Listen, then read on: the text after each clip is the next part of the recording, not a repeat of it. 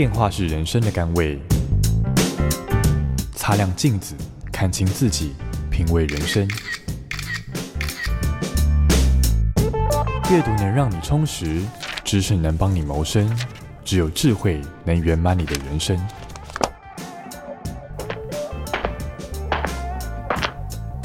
周末练金术。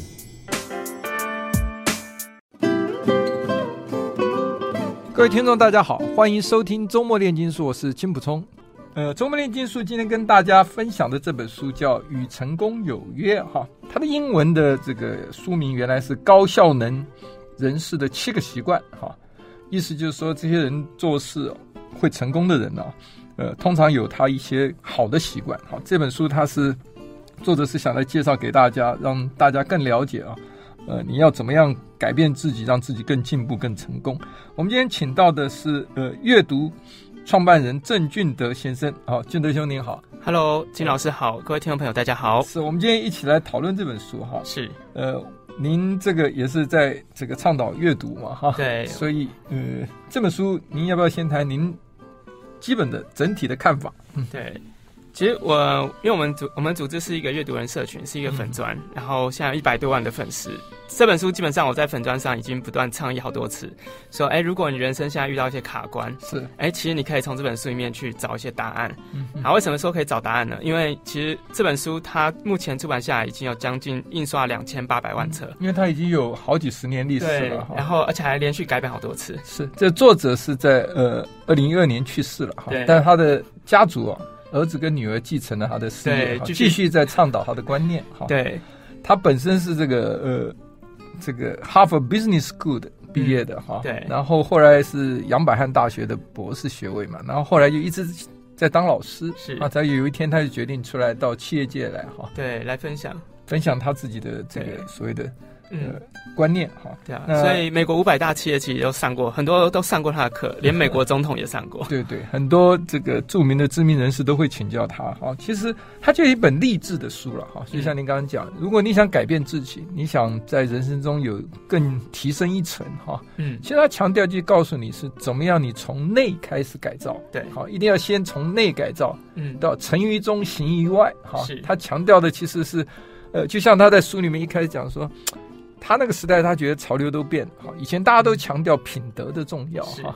他说后来这个社会变得就比较急功近利了哈，他强调个人的魅力啦，强调人际的关系。他说这不是不重要，嗯，但如果你的中心核心品德好，你的基本偏移的时候啊。这不表示你你的成功就是永久的啊，你可能只是一时的成功，对，就反而就容易被被外面的别人的标签或别人的压力、受压力、期待，你就转向别人的期待走，而不符合自己原原来的原则。对，他这个就讲到很像我们现在，其实，在我们这个时代周围很多的公共人物也一样哈。对，他如果越来越太过度的强调个人的魅力跟这个所谓 人际的关系的时候。照他书中讲，他就是每天像照镜子，他就照着社会的镜子，社会人对他期待什么，他就去朝那边走。嗯，那他自己的内心的核心思想跟原则，也许就偏移了啊，是就去随着外界世界的期望去走，他就失去了自己。慢慢对，呃，从基督徒的角度，这个作者是个基督徒，就是你到最后你就会失去自己的灵魂了。哈，对人意思就是随波逐流。对，所以这个他强调品德的重要嘛，哦。那呃，我不晓得您给在看完这本书以后跟大家推荐的时候，你觉得它可以给大家什么样的一个启发？嗯，呃，我觉得其中一个很大的启发是心态先改变，嗯、后面的事情才会做对。嗯嗯，就这心态代表是我愿意去尝试去改变，你后面才会心甘乐意去做他所提到的事情。可如果他前面后面提了很多方法，可是你根本没有这个心愿去做调整，哎，那你其实读到这本书的时候，你更不会有那个动力。对。这个就是他书里有提到，也其实很多地方的人说，这个他们讲说个性决定命运，是。但你往上推，从个性往上推，嗯、他说就像有些人讲说是先是你的态度啊会决定你的行为，对对吧？决定你的想法啊，然后你的行为想法就会变成一个习惯，是。你的习惯以后啊。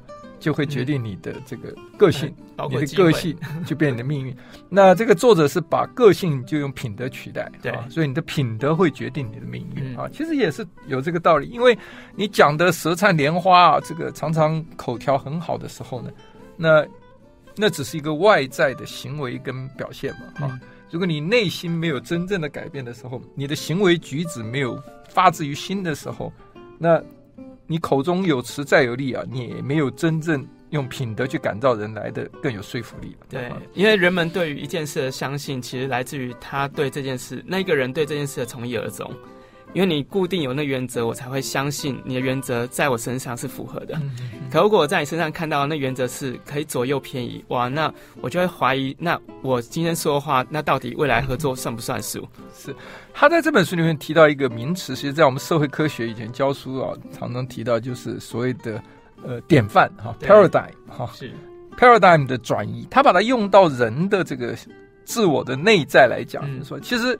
他说：“我们人都有一个典范，那个典范就像一个观察外面世界的镜子，是。对，好，所以你是透过这个 paradigm 来决定你的想法嘛，哈、嗯，然后你观察，就是。他里面举了一些有趣的例子，就是一个老妇人跟少女，您要不要谈一谈这个？哦，就还有一个图画，然后他就邀请学生来看，然后就每个学生的观点不一样，有的学生就觉得，哎，这就是一个老妇人的一个照片。嗯”啊，有些人就觉得，哎，这明明就是一个少妇，嗯、所以同样一个照片，每个人认知其实都有不同的差异。对，我刚刚的实验里面还比较很关键的一点，就是说，会认为是少妇的人，是因为前面一开始先给他看一个少妇的这个画像。哦、对，会认为老妇人的是前面先给你一个老妇人，所以你一开始就已经脑袋中有一个架构之后，嗯、你再去观察事物的时候，你是根据你先前的架构去观察。嗯，其实。他是刻意的，对吧？对，把这两个摆在一起的时候，就变成你会被影响，你就会被影响哈。对，所以这个呃，他强调了说用地图的观念，好，这个 paradigm 有点像地图哈。嗯。但是你在世界上走到各地的时候，走到那个当地的地点呢，不一定是地图上。你如果靠地图去走，你常常会走错路，是哈，因为你你没有到那个真实的地。他里面我觉得他最有趣一个例子，我看就是说有一个舰长哈，这个是在军事演习还是什么哈？他开开开开开到前面有个亮光，然后他船上的号令就告诉他说啊，前面有有突然有这个亮光，那边有讯号来说你要转向。对，他说我们是战舰，当然是他要转向，他就是再发回去说我们是战象，请你转向。嗯，呃，对方就发个电报回来说我们是灯塔，请你转向，就乖乖转向。对，所以你的脑袋的地图里面不一定是。事实的真相啊，嗯、这个真的是很有趣的一个例子。对啊，所以你要不要？他要谈到了说，其实，呃，你这个 paradigm，你你怎么样去培养你的这个内在的这个所谓的你的这个典范，跟你的脑袋中的地图哈？对，他谈到说，人类其实社会有它的自然法则，其实跟我们的老子啊学说有一些类似了哈，嗯、就是说，它就有一些不变的自然法则，长久以来、嗯、啊，这个是决定的，是一个原则。对。他讲到像诚实啦，是正直啦，公平啦，这些都是嘛。那他说这个原则跟价值观是不一样的，嗯，对不对？对，他价值观说，你说一堆强盗、杀人犯，他们有他们的价值观，嗯、但不一定是正确，他不一定，他的原则不一定正确的。嗯哼，对。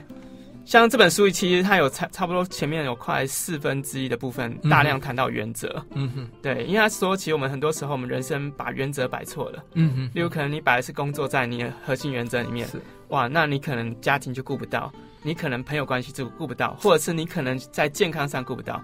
然后可能有的人却把，有的人是反过来是，哎，我把家庭放在我人生原则当中。嗯哼，啊，那反而可能你的家庭延伸其他可能顾不到。可他说，其实中心的原则应该是以这种永恒不变的价值为主要原则。对，他说，其实，在我们人类里面，其他讲的都对。我们周围形形色色，大家都有自己的重心了。哈，对。他说，有的跟你讲的家庭为重心，有的以朋友为重心，对、嗯，有的以工作为重心，对，有的以金钱为重心，是，有的以名利为重心，对吧？有的以享乐为重心。好、嗯，就是说他在做决定的时候，他举的例子说，呃，公司打电话来加班了，你要不要加班？哦，你跟你太太已经早就计划好了要去要去玩了，出去玩了。那那你你是怎么样改变？那就看你自己的重心是哪一个。嗯它、嗯、里面就有其还有一个以以敌人为重心。哦，对，就是你的竞争对手，你讨厌的报仇，十年不晚。那个愤怒会淹没你的这个主要的这个呃内在价值嘛？哈，所以呃，就像您刚刚讲的，所以每个人的重心不一样。对，嗯，那他强调的重心当然是一个平衡的，嗯，是一个平衡的。是一个永久性的，所以他其实品格为主要重心的时候，其实他所延伸的所有事情都会按着那个品格的价值往外持续扩散。如果以诚信为主轴，哇，那你对于你所愿意承诺的事情，你就会负责任去面对它。是这本书从头到尾在书中字里行间中都有不断在强调这个正直啊，对。正直的重要，对，大量信守承诺啊，是我自己这个进出政界这么多年啊，我我也觉得感觉到观察人的形形色色哈，人食五谷，众相缤纷了哈，嗯，我觉得我观察人的时候，就觉得这个人会不会信守自己的承诺，其实是我在判断一个人啊，长久经验下来是最最准的一个标准。是，他如果不能信守承诺，自己讲过的承诺不能信守到的时候，他其他事情就会随风。飘逐，他就不会有一个圆满的这个这个人生呢、啊，在某一个程度上，他表示他很容易妥协。其实妥协也不是错的哈，只是只是你看你是说你你答应人家的事情或你已经允诺的时候，你就应该尽力去做到，嗯、因为那个是一个你对自己啊，你自己去要求自己对 对承诺信守的时候，那就变成一股力量。是好，因为也许你如果。觉得哎，算了，没有关系啊，讲过就算了哈。但如果你觉得说我有这个压力的时候，你就会去做一些事情。是好，那个就是一个人生成长的过程。对，所以你如果不信守承诺的时候，你就错失了这样一个成长的经验。嗯、我我个人的这个多年的观察是这个样子。对啊，可而且还有一些人比较特别的是，哎，即使他有错，他会指责说，哎，是找出一个借口，或者指责说，哎，明明就你的错。对对，所以他书里面也讲，就不要问过是非嘛，哈，不要一错再错，对，犯了错还不肯认错，哈。那最近有一些事情让大家有很强烈的感触啊，对啊，而且认错不敢认，不不认错哈，这个这个是一般人社会比较不能接受的一个所谓大的原则。是，那书中讲到说应该养成七个习惯，对。哈，他这个七个习惯里面第一个习惯讲的就是一定要主动积极，你要不要谈一谈主动积极这个习惯？它的观念是什么？嗯，好，其实，在主动积极这面向啊，我们光从字面上的意义，应该就可以了解到，哎，对于很多事情有一个什么主动的态度去面对它或把握它。然后，其实我觉得，在我在自己在有一些学校分享演讲，或者是在课堂上教课的过程当中，发现其实现在学生的主动积极性比较弱一点。对，就包括哎，有问题的请举手。他们可能在课堂上不会举手，甚至连私底下也不太敢问。可是他们却会在事后透过 email 来问。对，不知道为什么这主动积极性是比较弱的。可这个这个，我觉得以我当年做学生的话，这个当年进就是东方的学生呢，从小在这样一个我们的这种教学方式都是填鸭式的，嗯、不鼓励这种应对式的嘛。对，所以我记得我在大学现代文学里面写一篇文章，那个老师原来不太喜欢我，看了我那篇文章以后，我们俩关系改善很多。对我有比较正面的评价，因为我以前皮皮的嘛，哈，是这不太讨喜哈。我那篇文章记得就是高翘不下的舌头啊，整个现代文学你自己找题目写文章嘛。啊，我提的就指中国教育之下的学生，大家在老师说，请大家回答问题，每个学生在下面都很紧张哈，就想要第一想要好好表现，要想嗯提出一个很有见解、很有深度的哈，脑袋就左思右想哈，一个接一个别人举手，他还讲说，我还要再想一想哈，就怕自己讲不好。等到钟响了，那个舌头还翘在那里，还没有开始讲他的这个想法哈，所以我这篇文章记得得了一个高分呢，改变那个老师对我的一点看法哈。这这个是我成长过程中一个呃蛮记忆深刻、有趣的经验哈。对，所以您刚刚讲这个台湾的学生不够主动积极哈，对，那他的主动积极强调的是什么呢？他其实强调是就专注在你能够控制的事情上面。对对。我们多数人其实没有在这件事上有很大把握，就从来没有想过我可以控制什么，反而都把主动权放给外面世界的人帮你控制。是，因为我们习惯了依赖，例如依赖父母帮你做决定，嗯、依赖长官给你标准答案，或依赖习惯写上有标准答案的东西。是，是，然后所以积极度程度其实是没有的，或对世界好奇心是少的。嗯，嗯，对，所以他说，你第一件事，当你能够掌握你所能够控制的东西的时候，你的积极度会越来越强。是，好，我们休息一下，回来我们来继续谈您刚谈的第一点呢，就是要如何能够主动积极。嗯。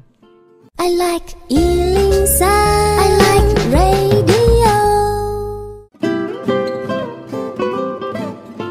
欢迎回到周末炼金术。我们今天请到来宾是阅读的创办人郑进德先生，跟我们谈这本书是《与成功有约》啊，Stephen Covey 啊，一个很有名的这个所谓励志学者，他写了一本书哈，呃，影响力非常大哈。呃，刚才进德兄也提到了很多美国总统或者知名的人物啊，都会向他请益过哈。对，所以您刚刚谈到了这个主动积极啊，就讲到了，就是说专注做好你能控制的事情嘛，哈。是，呃。因为这个这本书，我看那个作者他说，他写这本书最大的启发也是从这个刺激论开始嘛。嗯，就是他有他带全家去这个欧胡岛，就呃夏威夷啊休呃休息一年，他教书有 sabbatical 啊，就是休息一年他去。叫他看到一本书里面提到，就我们讲的刺激论，就是人一碰到一个 stimulus 一个刺激，他就会有 response 就有反应，就反应。他就发现说，这个中间的反应哈，嗯。其实是关键哈，就是说从接受到刺激你怎么反应。所以他讲到主动积极的时候，他讲到说你其实受到外界刺激的时候，就您刚刚讲的，人会依赖哈。对，他说人都有先有依赖期，小时候靠爸爸妈妈，中间会变一个独立期，嗯，啊，独立期完在一个互赖期，是互相依赖。对，他说这个独立期是互赖期的基础，你一定要先能独立才能互赖嘛。对，那您刚刚讲到都会先依赖。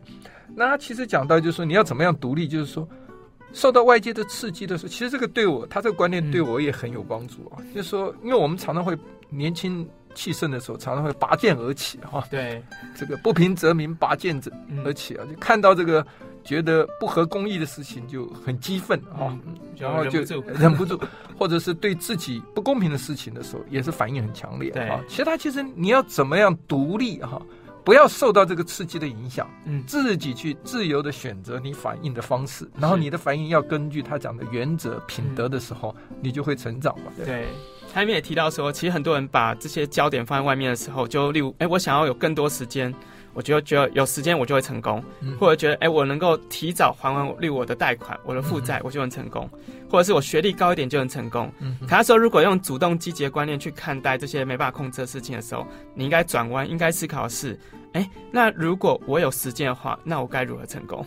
如果我能够偿还贷款之后，我要如何再增加收入才能够偿还这贷款？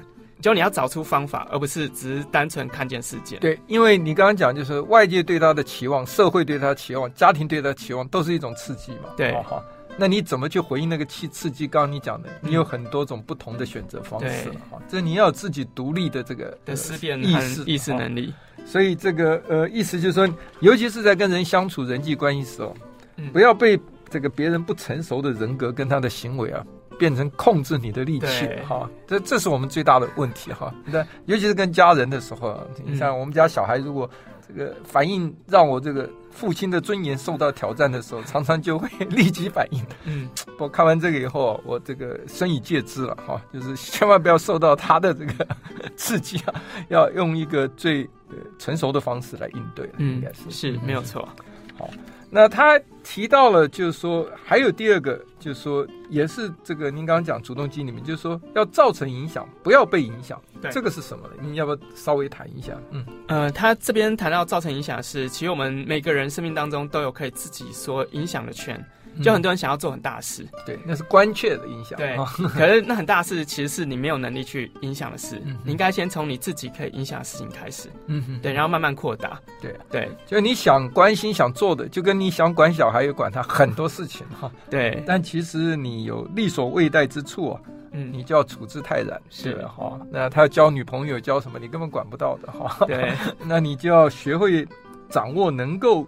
自己能做的事，你再全力以赴嘛。对，或者你先管好他的品格，管好他安全。对，然后其他就生活习惯，这是我最近倡导的。我别的不能管你，哈，我就管你的生活习惯。对，先能够控制父母可以控制。要住在家里面，我们可以管他的生活习起居习惯。哈，它里面也强调了这个信守承诺的重要嘛。哈，呃，那也提到您刚刚讲的，不要这个呃自欺欺人，不肯认错。哈，是，那。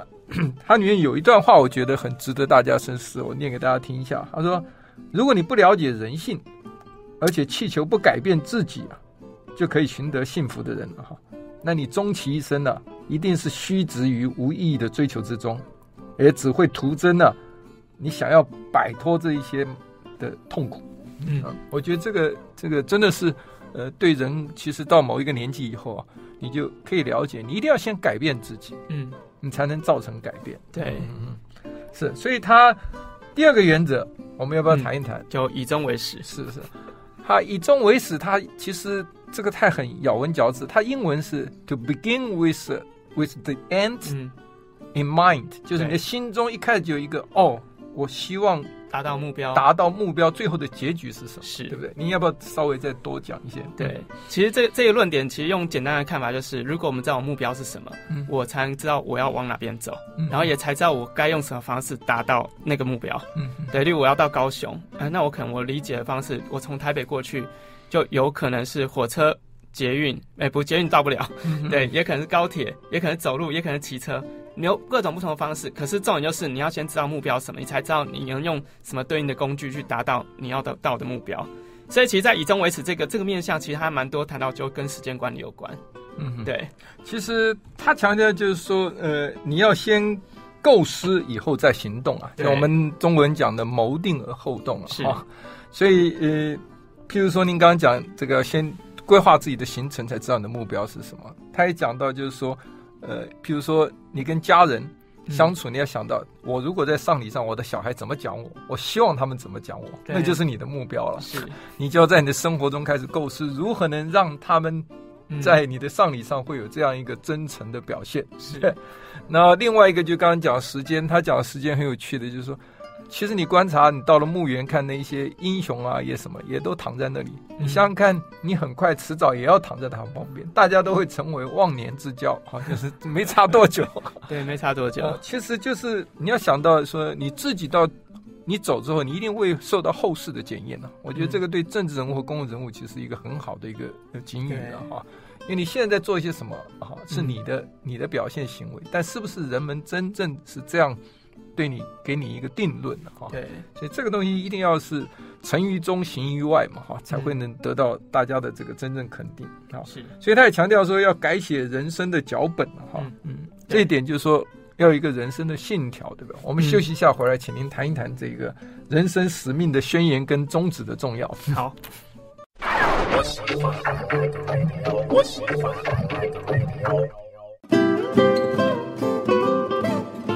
欢迎回到周末炼金术。我们今天是跟郑俊德先生一起来谈《与成功有约》这本书。俊德先，我们刚刚谈到，就是说它里面书提到要怎么样去写下自己人生的使命宣言或宗旨，哈，要有一种正面的倒数的心态。您要不要谈一下？嗯，对。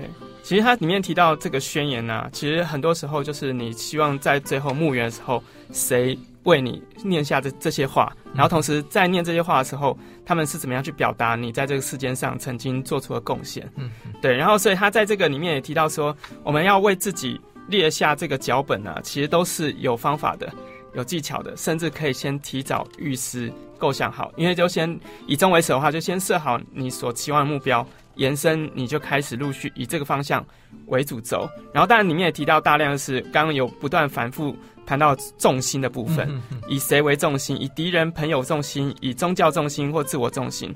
每一个重心原则都会产生不同的脚本内容，所以我们要回到是：哎，那到底如果以原则为重心的时候，它所产生的价值会又又会是什么？是是，对，嗯哼。那因为有七个习惯，我们要争取时间哈，我们再谈一下第三个他提出来的习惯，养成一个习惯就是，呃，put the first thing first，对，要就是要事第一。那您要不要谈一谈他的观念？对，其实这里面他谈到一个很重要的观念，就是管理重要性，而不是管理时间。嗯哼，对，其实这我也在很多那个时间管理书上不断看到。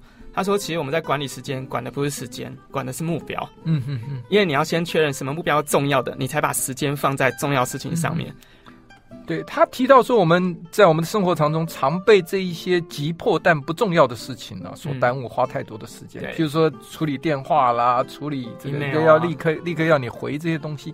但，他强调说，你要去重视一个叫做重要但是不急迫，就、如何你修养你自己。对，哦，包括阅读、啊、提升自己，阅读哈、哦，如何花时间要处理跟小孩子的关系的话，你要跟他相处，嗯、是、哦，你要跟他互动。是，哦、所以呃，他觉得人生。最重要的其实是要多重视这一个重要但没有那么时间急迫的事情，嗯、也就是在平时的一分努力一分耕耘，对好，就每天摆上一定的时间，嗯留给这些哎，比较属于未来性，可能它对你的人生影响是重大的。嗯嗯嗯。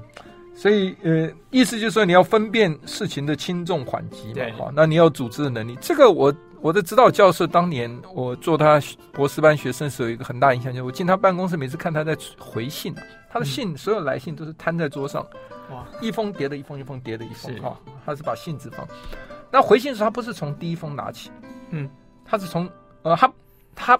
对不起，我说错了，就是他把这个信排的次序不是根据时间，是根据重要性。哦，根据重要性。所以他一有时间，他就拿起前面第一封来回。对，先回重要的。他就跟我讲说，这个里面是最重要的，我摆在前面。嗯，啊，所以不是依据它来的时间先后，不是你先来我就先回。啊，其实有异曲同工之妙，对，对不对？概念是一样的，概念是一样。对，然后你也提到一个重点，就是勇敢说不。对对，有时候要练习拒绝。这个这个也是很重要哈，这个我们要学会哈，就是有时候碍于交情，碍于当时的感情呢哈，其实你要对于这一种嗯该说 no 的事情，就要有这个勇气了。是，然后再来第四个习惯，他提到的就是双赢的想法，win win win win。你要不要谈一谈？对，可我我们认知其实很多时候都想说，哦，我们要跟别人以和为贵。嗯，可以和为贵不一定不完全是 win win，或者是 win win 其实不适合在不一定适合在所有事情上面。他觉得他，我觉得他这本书算是把重新把双赢这角度用另外一个方式去带大家理解。其实这人生有很多不同的面向，有时候不一定要 win win 才能够达到最好的效果。嗯哼，比如我们现在在比赛，在竞争。那它就不可能是 win-win 的结论，不是不要零和的输赢，对，对不对？嗯，它有很多种各种可能，所以要包容各种可能出现。可是如果在呃，例如就商业的合作上面，我们就要以双赢的角度去思考；在家庭关系上面，我们要用双赢的角度思考。是他讲到说要有双赢的品格哦，其实有三点很重要。第一就是你要正直，对，好，你正直才会赢得信赖嘛。嗯。第二你要成熟。好，人格要成熟。成熟意思说你会尊重他人，是你会注重顾及别人的感受。好，你会除了关心自我之外，哈，你你能够对别人的感受很敏锐。哈，嗯。第三个很有趣，就是你一定要有一个富足的心态。哈，它是叫 abundance mentality。哈，就是说你相信这世界上其实不是我全要全拿，一都很够大家，对不对？所以你你很有安全感。好，那这种是一种很厚实的这个人价值人生观嘛？哈、嗯，他说有了这样的品格的人才适合，嗯，能够很容易达到这种双双赢的效果。对对对，对，因为没有的话，大家觉得哎，你就你所表现出来就属于比较贪婪，嗯、你所想要会更多或比较心态。是第五个习惯呢？他说要这个知彼解己，这个也是很咬口哈。英文直接翻译就是说你你应该要呃这个试着啊。去先了解别人，对，啊，才能让别人了解你。好，就是你要倾听的，对。换成我们比较容易理解，就知彼知己。嗯哼，哦，就彼此了解，或者是了解对方的心态。我觉得这部分多一点是同理心。所以他说，你要先去了解别人，以后，对，你才能够从别人的想法中去跟别人沟通，是，才能让别人了解你自己，两个才能达到双赢。对，啊，这这个是很有道理的哈。一般人都没有办法倾听，哦，这个也是我们。强势领导的时候，常常会出现的一个毛病啊，就是还没听人家讲完，就觉得啊，我已经了解你了，对，就给你指令了。可是那，有时候常常在工作上或者什么是时间或压力的关系哈。但是不管怎么样，呃，他的提醒就是说，你你其实如果静下心来听完，你更能够达到一个不管是团队的效率，或者是在跟人。沟通或是在磋商，希望达成这个合作的时候呢，一定要先了解对方想什么。它里面举了很多商场上的例子了，哦，嗯。然后第六个例子就是，呃，习惯就是统合中效。好，我们休息一下，我们待会回来来谈这个第六个例子。我们快谈到第七个了。好，谢谢。I like 103, I like radio. 欢迎回到周末炼金术。呃，我们今天是跟建德兄啊在谈这个《与成功有约》这本书。呃，俊德兄，我们刚刚提到，就是说他第六个习惯养成的，就是要有这一种统合中效的这个习惯啊，也就英文你们讲 synergize。好，是，你要不要谈一谈？嗯，对，其实这个观念代表是我必须要用一个比较鸟瞰的角度去看事情，嗯、然后当然这鸟瞰就比较比较包容的。就不再是以过去可能只单纯看一棵树，嗯，我们应该是见林再见树，就它的面向是比较广的。然后，当然你在这个面向当中，你就会开始寻求到，哎、欸，我其实我只是其中的一环，我需要很多人的支持，我才能达成我希望达成的最后目标。嗯嗯，所以它会比较算是一个比较更大的一个包容面去看待事情，这样。所以一加一要等于三，对不对？哈、嗯，是一加一等于二是普通嘛？哈，嗯，它有时候。如果你没有去综合这个所谓的统合综效能力的时候，有时候一加一等于一又二分之一了，对哈、哦。所以怎么达到一加一等于三？哈，对。其实他强调的就是要尊重，第一个就是尊重人我的注意嘛。嗯、人你要知道差别，人跟人之间有差别的哈、嗯。所以以原则为中心的领导方式啊，哦，达成值得追求的目标。这一句是什么呢？这一句我看他的书里是。呃，Stephen Covey 他自己的公司啊，在拟定自己公司的宗旨的时候，经过所有大家共识讨论出来的一个嗯一个结论，综合的结论，就是他们的替公司的宗旨就是以原则为中心的领导方式，达成值得追求的目标。所以，所以他用这个例子来说明是经过大家集体的共识了啊、嗯。对，所以他说要寻求第三选择嘛，哦、嗯，第七个呢？第七个这个习惯是，其实第七个习惯就是把前面六个再走一次，叫不断更新。对对，对，他英文是说是磨磨这个锐利你自己的句子吧，就是你是。伐木的工人的话，你的句子要不断的去这个磨磨砺嘛，哈，对，呃，不能够让它生锈。这个，嗯、所以如果不断更新那个，其实如果大家有看这本书的话，它其实有一个图。嗯那图的话，不断更新就是画在最外圈，嗯嗯，嗯，指的是把这六个重新包在里面，然后我从独立到互赖中间的过程当中，重新再走过一次，嗯嗯嗯，对，从我们自己个人的成功，然后影响到后面的公众成功，其实它是一个持续循环的一个过程。嗯，对他讲到就是说，呃，就是要我们讲的君子自强不息了，对，然后这个我讲的吞吞吐吐太久没讲，然后呃。也就是不断要每天都在日复一日的更新自己的能力嘛，哈，是。他强调要不断的更新四大面向，哈，嗯，第一个就是说包括生理，就是说你要运动，你身体健康其实是一个很基本的条件的哈，然后你这个心智就自我的教育很重要，再来灵性，就你要洗涤你的心灵，把这个尘埃洗涤掉哈，再来就是社会这个情感，他说你要这个呃。学习待人处事，嗯，之道要提升，好，要安全感，要我刚刚讲的富足心态嘛，对，啊，所以呃，他在书里面很有趣，人家问他说，你觉得你这七大习惯里面啊，对你来讲哪一个最困难？你你你要不要谈一下他回答？他的回答是第五个嘛？哦，对，第五个就是说，怎么样去倾听呢？就是先去了解别人。是，再让别人了解自己，因为这人是最难了解的。对，他意思说，他累的时候，没有耐心的时候，对，他也会虚应故事哈。人家讲他也没有听。对，我相信，如果那个父母有孩子的话，其实都会很知道，是这要专心听孩子说话，蛮辛苦的。你这就讲到我的最直接感觉。我看到这一段的时候，就是讲说，哇，这个真的是难啊，尤其是跟自己的小孩哈，嗯，尤其到了这个青少年的小孩，对，啊。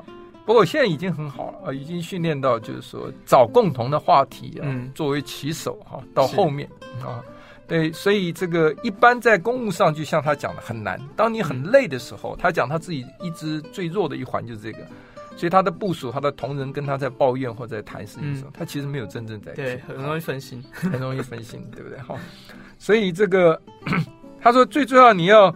变成到最后让自己变成支撑支撑周围的这个力量嘛？嗯、啊，是。其实它里面讲到一点，我觉得很有意思，就是、说你要听到你良心的声音，这就是品德哈。你、嗯啊、良心是你的品德基本原则。他良心的声音很微弱。但是是非常清晰啊，这个我非常同意哈。